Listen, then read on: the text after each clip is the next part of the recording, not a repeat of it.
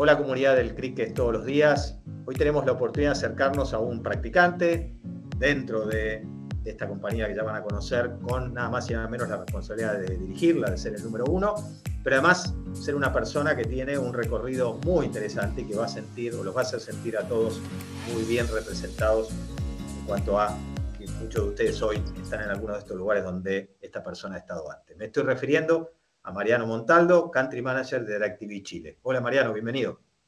Hola Juan Pablo, tanto tiempo. ¿Cómo estás vos? ¿Bien?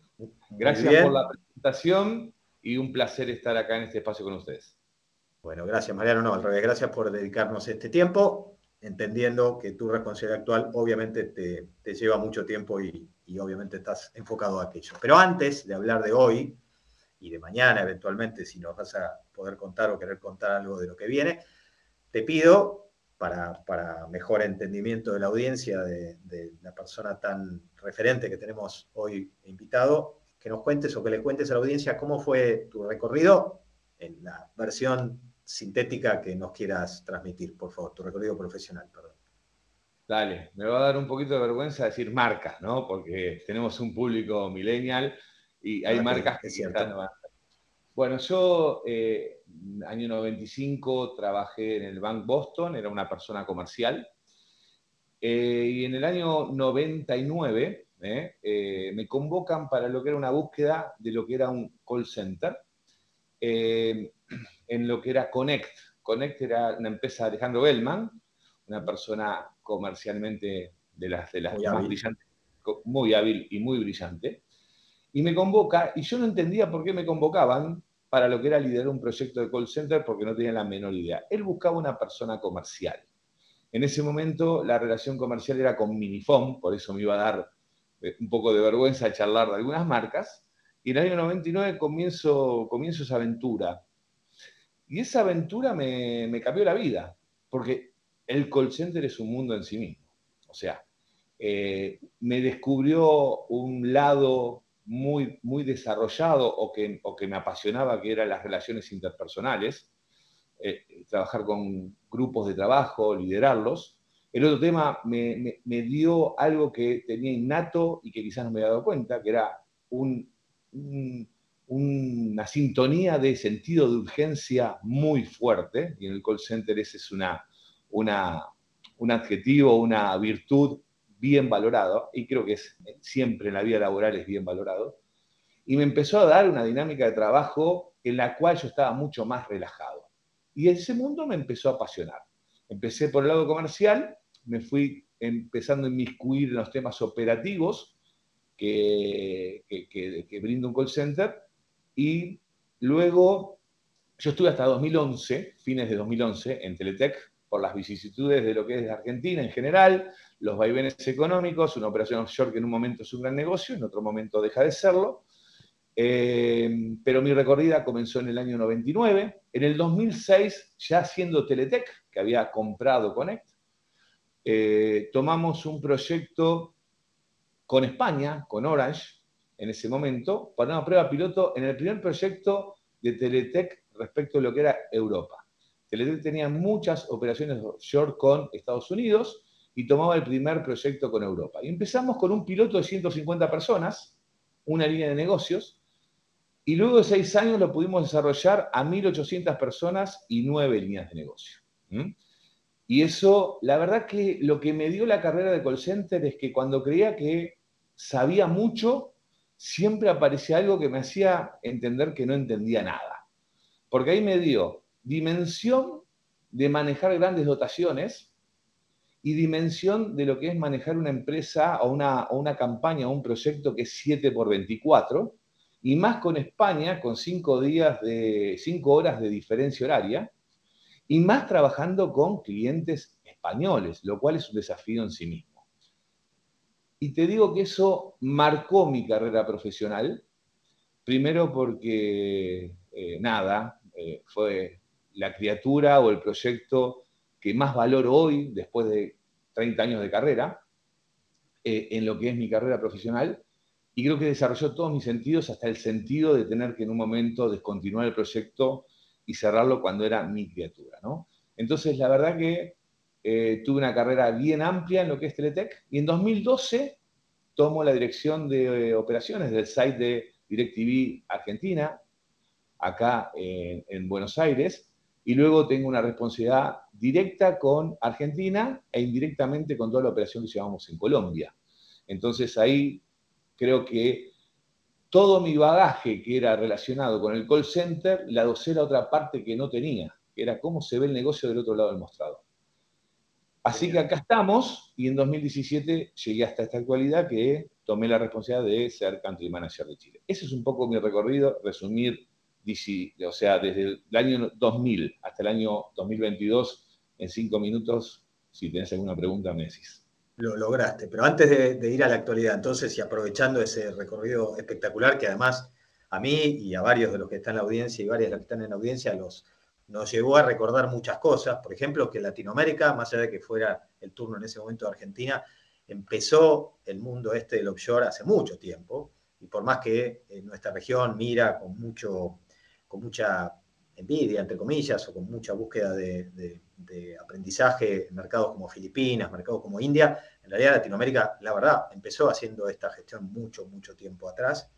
Ese, ese tiempo, ese momento que vos tuviste la suerte de, ser protagonista, ese desafío de, que recién contabas, de tener un cliente a la distancia, de un mercado mucho más desarrollado, como era el de España o el de Europa en general, sentís que te, ponía la vara muy, muy alta. Sentís que, y hablando en serio de Latinoamérica en general, por, no ubicarnos específicamente o únicamente en Argentina, que, la vara no estaba tan alta. O sea, ¿tú, dónde, dónde viste también ahí un poco tu, cuál fue tu lectura en ese, en ese momento? Siempre lo que tuvo el cliente que venía a buscarnos era la claridad de que en Argentina había un recurso súper valorado. Creo que en ese momento partimos hasta antes de Colombia. ¿Bien? Eh, en el desarrollo de lo que es el offshore. Y te recuerdo algo que en ese momento a Colombia los clientes no viajaban por temas de seguridad, por lo cual Argentina era claramente un referente en ese punto. Eh, luego se adosó Filipinas, otros destinos. Eh, creo que Argentina perdió una gran oportunidad en eso, con esos vaivenes, ¿no? Pero te digo que los desafíos eran enormes a nuestro presidente en ese momento en Teletec, los americanos lo desafían que no podía conseguir 300 personas que hablaran inglés como corresponde.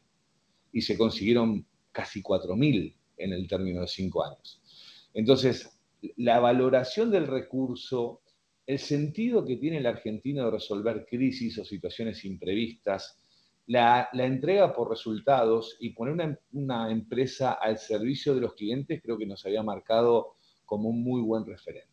Y cuando me toca el tema con Orange, con España, ahí agregamos lo que es trabajar con la antítesis de un cliente americano, ¿no?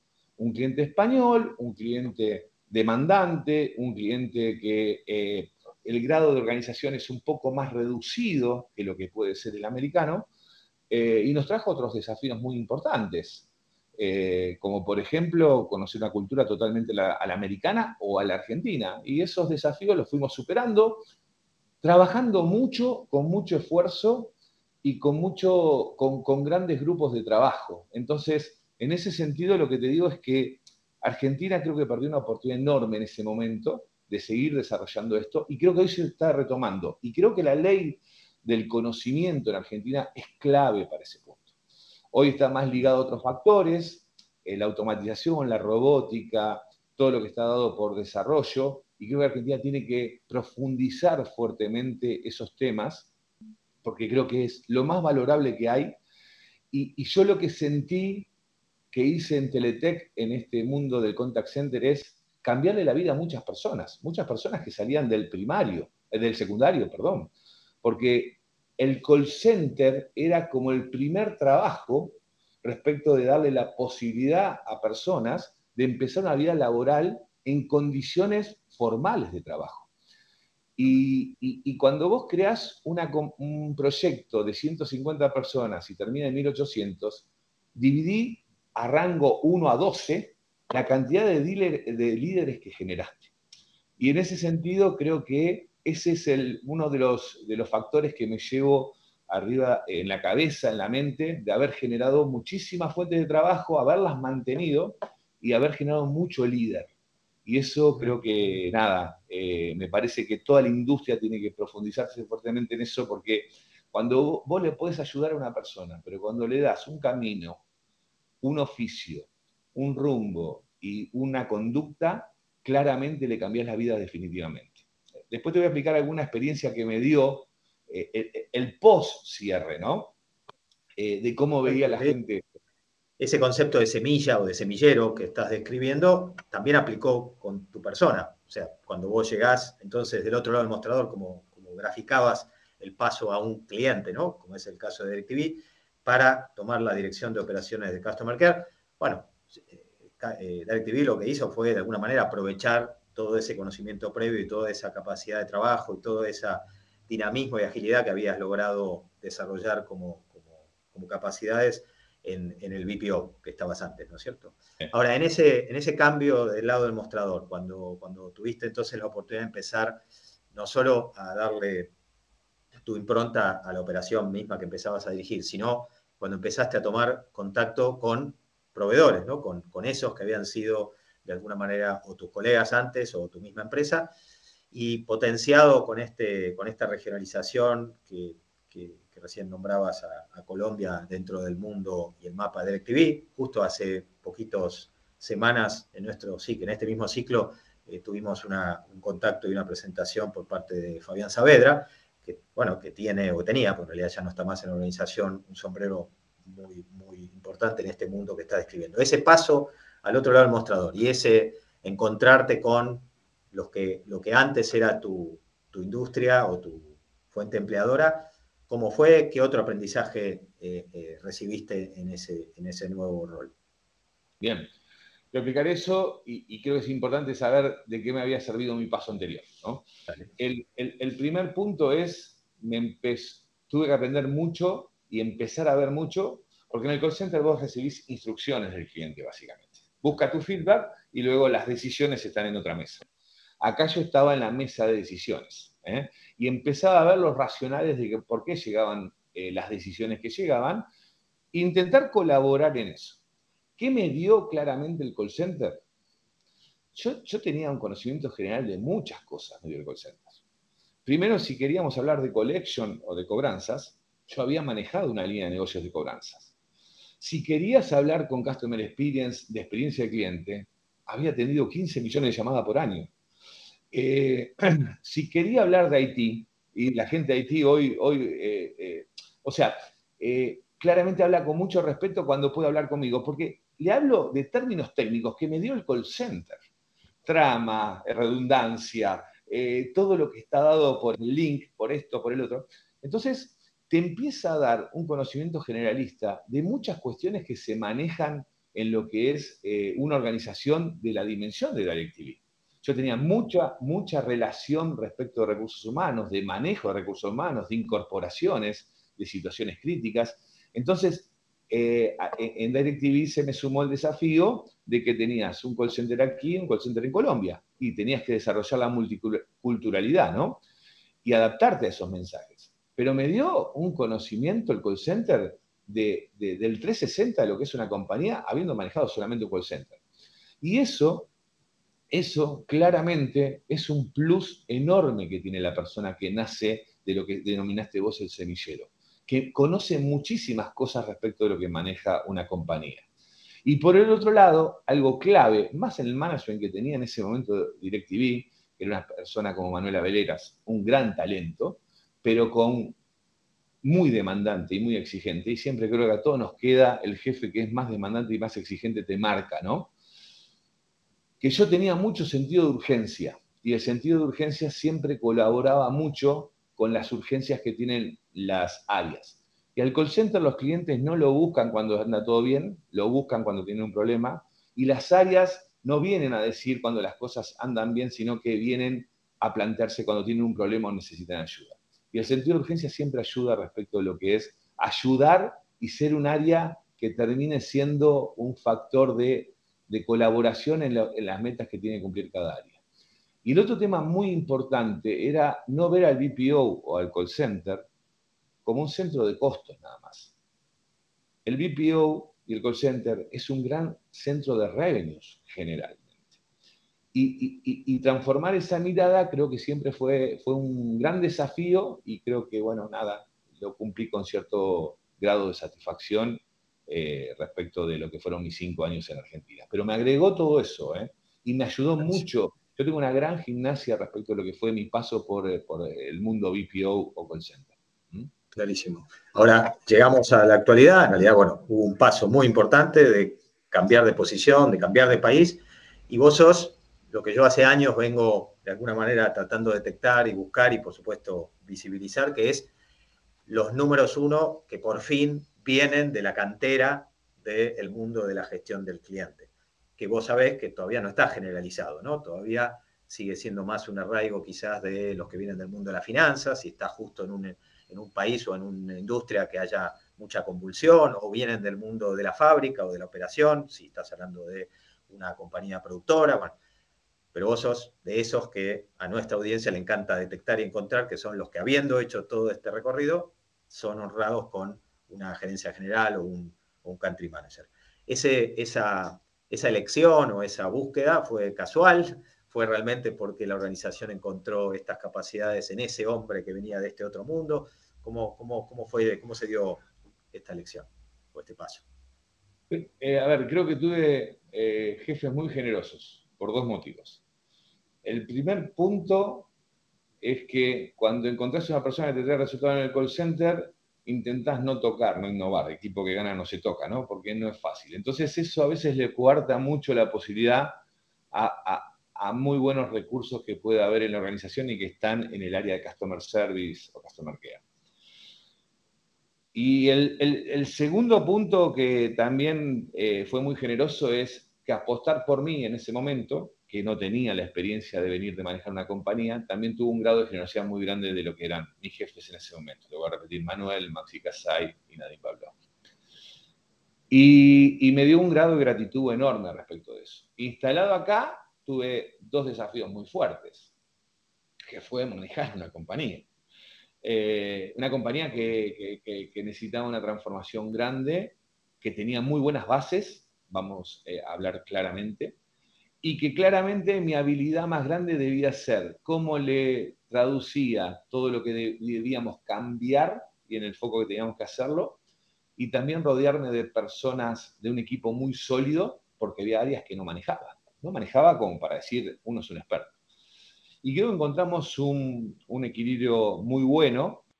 El tiempo de conocernos fue clave, el tiempo de trabajar en equipo fue clave, y logramos construir una compañía que hoy sigue ganando los premios Pro Calidad aquí en Chile, es tercera a nivel Great Place to Work a nivel Chile, em, una compañía sana desde lo que es el crecimiento que hizo en los últimos cinco años respecto a lo que es la industria, la que más creció, y sana desde lo que es el punto financiero y el punto eh, eh, reputación de compañía. Entonces, uno está muy satisfecho con lo que hizo, pero Siempre, siempre, desde lo que es el mundo BPO y lo que es ahora, es el trabajo de equipos. Y creo que la habilidad de lo que es un líder es dar la confianza y rodearse de los mejores y también terminar creciendo. El comité de lo que es la empresa en Chile, 2017 a la fecha, era un total de ocho personas, lo que era el directorio, y quedamos dos del 2017. Todo lo demás crecieron crecieron a puestos regionales, crecieron a, manejar regiones o países, y, creció muchísima gente a nivel gerencia hacia áreas regionales que permitió también dar un crecimiento. Y eso es una satisfacción grande, obviamente con sus contratiempos, ¿no? Porque tenés siempre que estar renovando y dando la curva de aprendizaje. Y el otro tema que se dio fue que todos esos reemplazos siempre lo conseguimos dentro de la misma estructura de Chile. Preferimos apostar a la curva de aprendizaje de la función pero ganar el tiempo de lo que es conocernos culturalmente y dar la oportunidad de un plan de carrera a una persona que está acá, porque es muy fácil, pero también es muy decepcionante que cuando se presenta una oportunidad ir a buscar al mejor abogado del mercado, ¿no? Eh, creo que siempre... Fuiste, fuiste, coherente con el legado de generosidad de tus anteriores jefes, porque de alguna manera vos estás replicando ese mismo, ese mismo esquema al soltar, digamos, la mano, en el buen sentido del término, a toda esta gente que pudo y puede evolucionar en otra parte de la compañía o en otra región de la compañía. Totalmente. Ahora, ¿cómo, lograste o apaciguar tu pasión por el cliente estando, entre comillas, un poquito más lejos como número uno? ¿O cómo lográs seguir estando cerca del cliente aún siendo el número uno de la compañía? ¿Qué, de las dos cosas pasaron? Ah, qué, linda pregunta. Eh, acá me acusan de que soy muy intenso. Eh, respecto de, yo soy un bicho operativo y eso no se cambia. ¿eh? Yo miro todas las métricas a la mañana, eh, miro las cuestiones como se dan. si alguien me escribe en algún aspecto por alguna red social, yo respondo. Em, miro muy de cerca el desarrollo operativo porque tengo un concepto que es y que me quedó. O sea, intento estar mirando, eh, vos lo nombraste a Fabián Saavedra y me decía, donde no hay problemas, vos lo estás buscando. Y yo tengo el, concepto de que manejo un gran avión y tengo un, paneo, un panel de control permanentemente y voy mirando las cosas, las que están bien las dejo, pero las que empiezan a tener una luz amarilla, empiezo a mirarlas con detenimiento e intento conectar con eso. Eso te lleva mucho tiempo, pero te tiene que gustar y apasionar la cuestión. O sea, no se hace de 9 a 18. Entonces, eh, te, tiene que apasionar la cuestión. Lo que sí tuve que agarrar es el tema político y el tema exposición y el tema eh, generar este tipo de espacios, que no soy muy, muy eh, dado para hacerlo. Lo hago con gusto porque te conozco de hace mucho tiempo y creo que siempre es bueno el mensaje de, poder darle a personas que, están iniciando o promediando o viendo esa carrera, contar mi humilde experiencia. Pero nada, tengo que desarrollar más el lado político, pero el, bicho operativo no se apaga nunca. Nunca. O sea, vos ten en cuenta que eh, cuando trabajaba en España me despertaban 3 de la mañana. Un día tuvimos que arreglar un terremoto, el del 2010, aquí en Chile.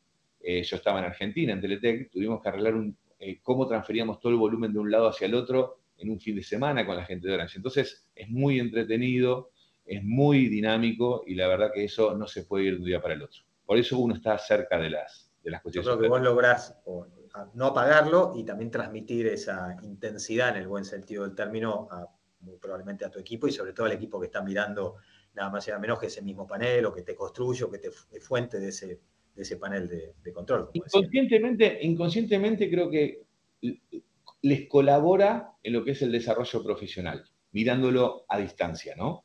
Y creo que eso siempre es importante que la persona pueda pueda estar un paso adelante.